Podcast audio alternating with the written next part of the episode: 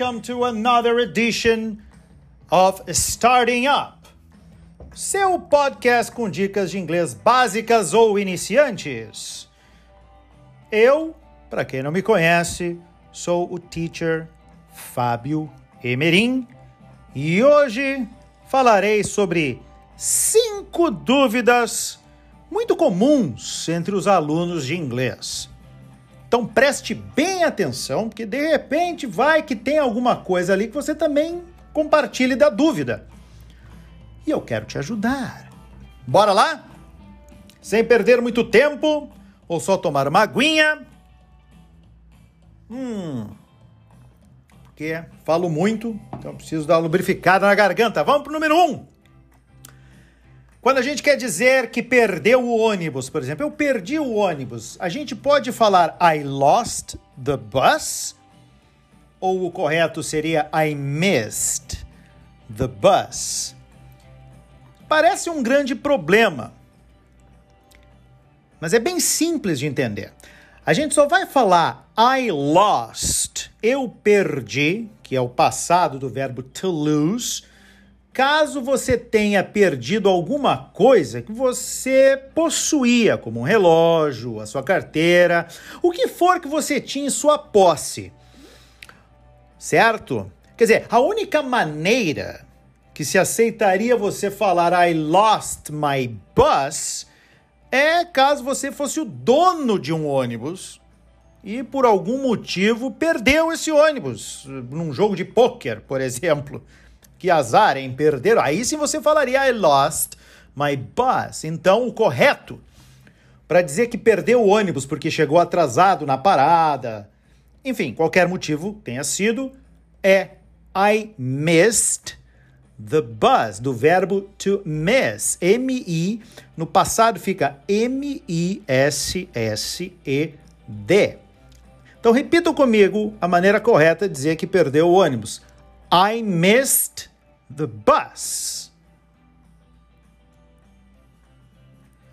Muito bem, você vai usar essa forma para qualquer compromisso que tivera perdido, como uma peça de teatro, I missed the play, um filme, I missed the movie, ou uma partida de futebol, I missed the match.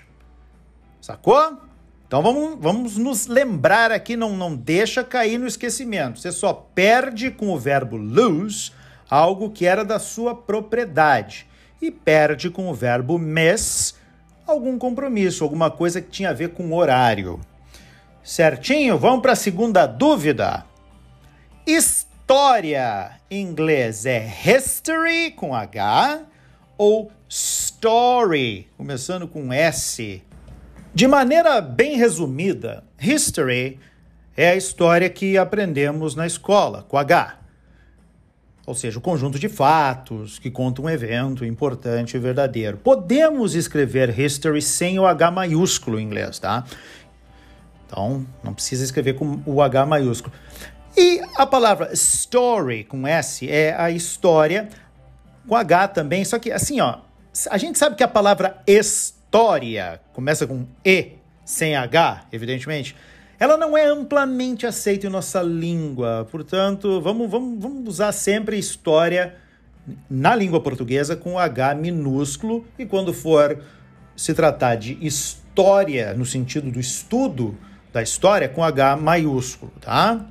Então vamos lembrar o seguinte: uh, também que history é um substantivo incontável, com H history. Ou seja, nunca vai ter um plural, ao passo que story com S é contável. Por exemplo, ela me contou algumas histórias sobre a sua infância. She told me a few stories of her childhood. Vamos repetir comigo essa frase? Vamos comigo junto então. She told me a few stories of her childhood.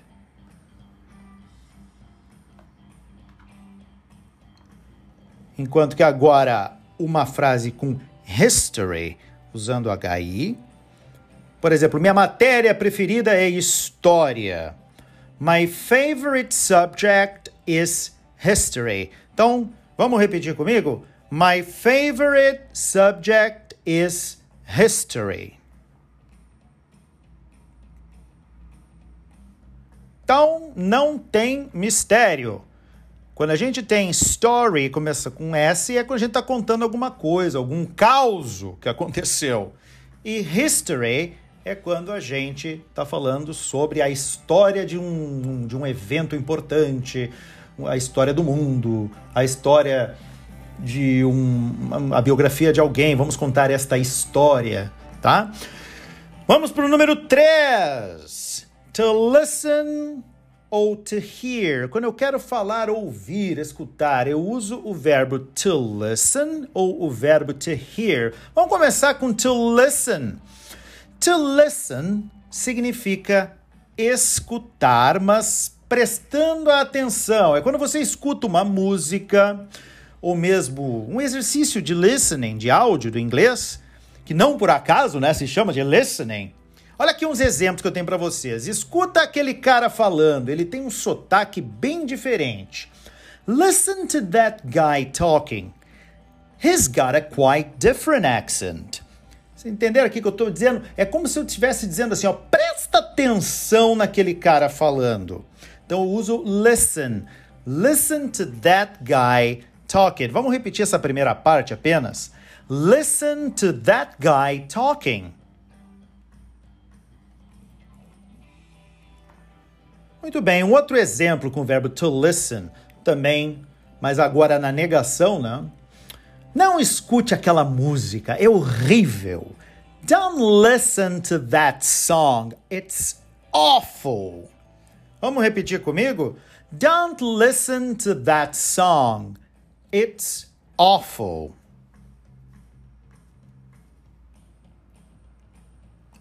Outra. Fica quieto, estou escutando a minha música favorita. Be quiet. I'm listening to my favorite song.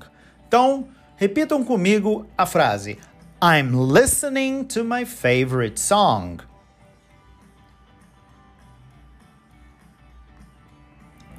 Very well. Tá, agora vamos ver a diferença com to hear. O verbo to hear, H-E-A-R, é basicamente a nossa audição. Quando você ouve alguma coisa sem necessariamente estar prestando atenção, seja um ruído, uma conversa que surge em algum lugar, um barulho que surge de repente, ou seja, diferentemente do to listen, to hear é porque a gente nunca consegue fechar ou desligar os ouvidos. A gente está sempre ouvindo, mesmo que sem querer, alguma coisa não prestando atenção. Por exemplo, você ouviu isso? Foi uma explosão? Did you hear that? Was it an explosion? Repitam comigo, olha que frasinha bonitinha. Did you hear that? Was it an explosion? Ok, quer ver outra? Não suporto ouvir aquela mulher cantando todas as manhãs. Olha só que vizinha bacana. I can't stand hearing that woman singing every morning. Uhul! Essa é uma frasinha grande, mas eu sei que vocês vão conseguir repetir. Vamos comigo? I can't stand hearing that woman singing every morning.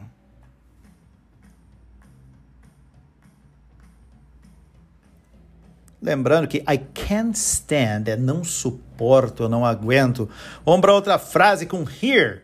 Quando a gente fala ouvir, que a gente usa a ideia do ouvir dizer. Ouvi dizer que você comprou um carro novo. I heard, que está no passado. Também podemos ver esse tipo de colocação no presente, já falo para vocês, então vamos dar os dois exemplos nessa aqui, tá?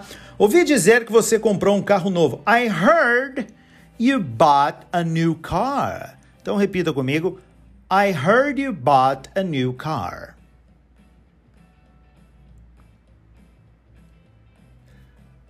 E você vai ouvir também no presente esse mesmo tipo de colocação. É muito comum ouvir no presente. Eu ouço, de ouço dizer que você comprou um carro novo. Então fica I hear you bought a new car. Vamos repetir? I hear you bought a new car.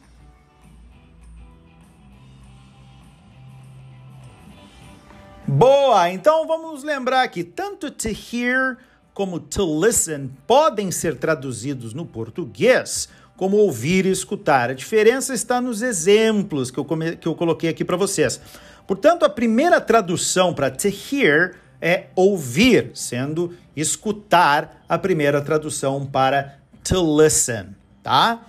Em um sentido de preferência, preferir usar um ou outro, tá bom? Vamos para dúvida, para dúvida muito, muito, muito recorrente entre os alunos de inglês, número 4, que é como afinal a gente fala além disso em inglês? É, muita gente trava na hora de falar além disso em inglês.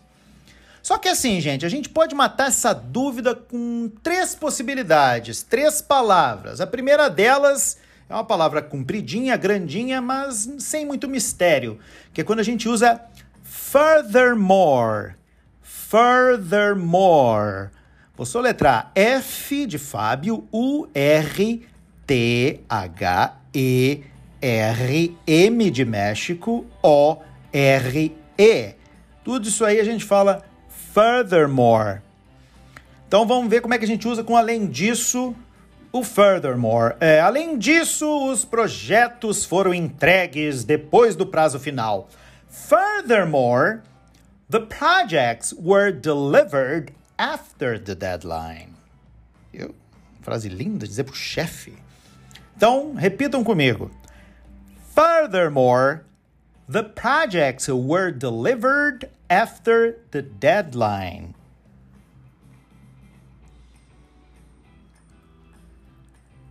Tendo uma pequena alteraçãozinha uh, no português, além disso, também a gente pode usar o furthermore como se fosse um além do mais. Uh, além do mais, no Brasil podemos sair de um restaurante sem pagar a gorjeta, se quisermos. Tá?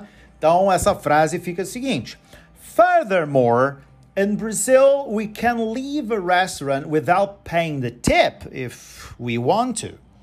Então, é uma frase grande, mas vocês podem pausar, voltar e ouvir quantas vezes, porque eu tenho certeza que vocês vão conseguir falar. Vamos comigo. Repitam. Furthermore, in Brazil, we can leave a restaurant without paying the tip if we want to.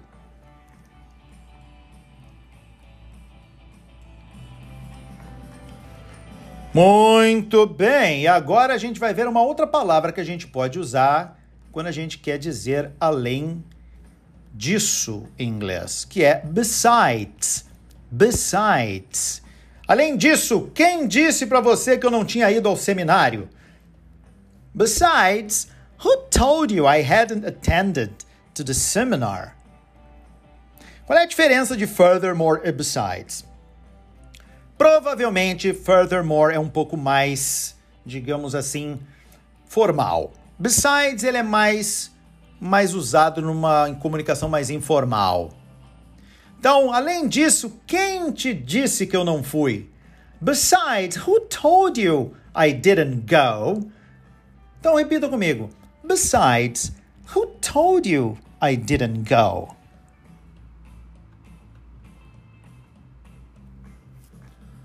A outra palavra que a gente pode usar significando além disso é moreover. Moreover, tudo junto, more e over, só que numa palavra só. Moreover.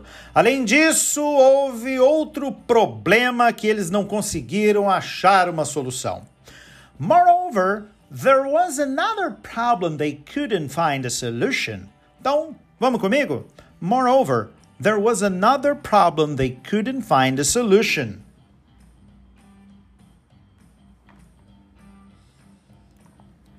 Alright. E eu vou dizer para vocês, esse o moreover, ele é até menos usado. É, é o que a gente vai ver menos. Eu diria assim, furthermore e besides são, são os mais ouvidos nesse tipo de comunicação. A última dúvida, que ela é super importante também. Deixa eu ver se é a última dúvida. Será que eu acertei nos números? É a última dúvida, sim. A última dúvida é, de repente, uma pergunta que vocês já devem ter se feito, que é Casa em inglês é house ou home? Oh, e é uma questão simples. mas a gente confunde um pouco e muitas vezes pode ser usado da forma errada. Então, para tirar toda a possibilidade de dúvida, vocês têm que entender o seguinte: house significa casa, enquanto que home significa lar. Sacou a diferença? Então, a confusão se faz quando se usa a frase I'm going home e se traduz como estou indo para casa. O aluno vai perguntar: opa, mas home não é lar? É. Problema é que em português a gente só usa a palavra lar num contexto mais, digamos assim, sentimental, mais poético, né? Tipo, ninguém realmente fala que vai para o seu lar depois do trabalho, vai para casa mesmo. E sendo home uma palavra que não tem uma apresentação tão lírica como lar, em inglês ela é usada informalmente, muito mais comumente do que a palavra lar em português. Então, para a gente deixar clara a coisa aqui, house é a casa, ou seja, uma construção física de material que pode vir a abrigar uma família ou até um negócio, por que não? Enquanto que home é lar, ou aquele sentimento abstrato de que uma casa, ou mesmo uma cidade ou vilarejo é onde você se sente como se estivesse em casa mesmo, o lugar que você mora e se estabeleceu. Certo? É isso, meus queridos, my dear friends. Espero que essas dúvidas tenham sido extintas, caso vocês as tivessem. Thank you for being here with me today. E como sempre, my friends, see you next time. Bye bye.